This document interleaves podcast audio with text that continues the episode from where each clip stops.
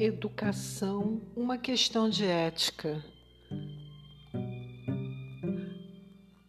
No estado do Rio de Janeiro, o governador, que até um tempinho atrás vivia pregando as virtudes da sua administração, falando que as finanças estavam maravilhosas, agora só chora miséria.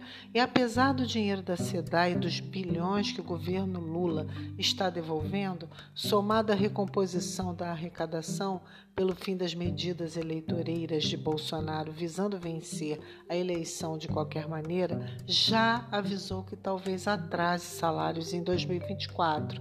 Na prefeitura, o prefeito segue em sua política de, aos poucos, principalmente na área da saúde, acabar com os servidores concursados. O desestímulo é proposital. Todo mundo estatutário se aposentando, saindo, para colocar no lugar os terceirizados temporários. A tática de paz é a do silêncio. Ele simplesmente não fala dos servidores com os servidores. Ele simplesmente ignora o funcionalismo agora sinaliza que não vai dar reajuste em 2024. Não inclui na mensagem do orçamento nenhum centavo para isso. Manda uma mensagem dúbia. Vamos ter aí uma batalha para que ao final uma merreca de 3% talvez seja concedida. O trecho acima foi extraído de matéria do jornal Extra. O conteúdo acima o conteúdo acima deixa a educação nacional nua, sem a túnica da ética. E agora? Seguiremos no barco do colonialismo, ou melhor, continuaremos sendo avaliados como um povo sem lei, sem rei e sem fé? Ou seja, estamos com os ditos civilizados legitimando os incivilizados? À guisa dos nossos irmãos índios e nossos irmãos africanos, somos um povo sofrido, expoliado e vitimado por uma troca cultural que foi assaz generosa com os europeus, deixando a nação genuína no calabouço. O processo de colonialismo nos legou a possibilidade desleal de abaixar a cabeça e ser catequizado. O preço do progresso fora hostil.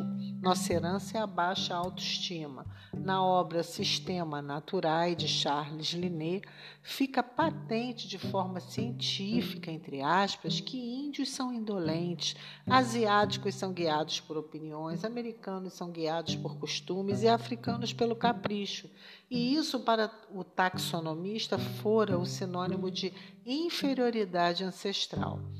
Hoje vivemos dentro de um sistema educacional que lança o humano no paraíso da hiperespecialização, que o torna o canibal do holismo, o padrasto mercado exige que seja assim. O professor não é prioridade neste país, ele é apenas um Sócrates a mais no contexto dos três poderes. A sua preparação e engajamento são condenados à sorte da cicuta. Relativizar é preciso, porém, reduzir a história é algo menor.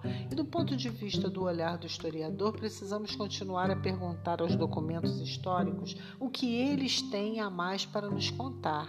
Claro que a expansão europeia dos séculos XV e XVI também foi de cunho cultural e religioso. Não somos indolentes, não somos preguiçosos e nem tampouco queremos ser regidos somente por opiniões. E estamos cansados sermos teleguiados por homens travestidos por vestes justas e cabelos louros que criam e recriam arsenais de leis desnecessárias apenas com a finalidade de vigiar e punir. A retórica e a ética, na maioria das vezes, não se coadunam. A retórica malsã constitui múltiplas éticas, normalmente uma para o povo e outra para os governos. E com isso a educação é manipulada. Nivelaram a educação por baixo e criaram um artifício pálido de deseducar sob o véu partidário de uma educação para todos. Todo saber nasce da arte de pensar. A parte da filosofia que estabelece normas e ditames comportamentais, a ética, realmente necessita habitar o mundo da educação, já que de verdade isto ainda não aconteceu. O primeiro parágrafo do artigo enfatiza bem isto. Eu deixo aqui a hashtag para vocês, para vocês seguirem Valreiter Jornalismo Histórico. Está fechado deixando esse artigo publicadíssimo no, no Brasil 247. Valéria Guerra Reiter, prometo voltar.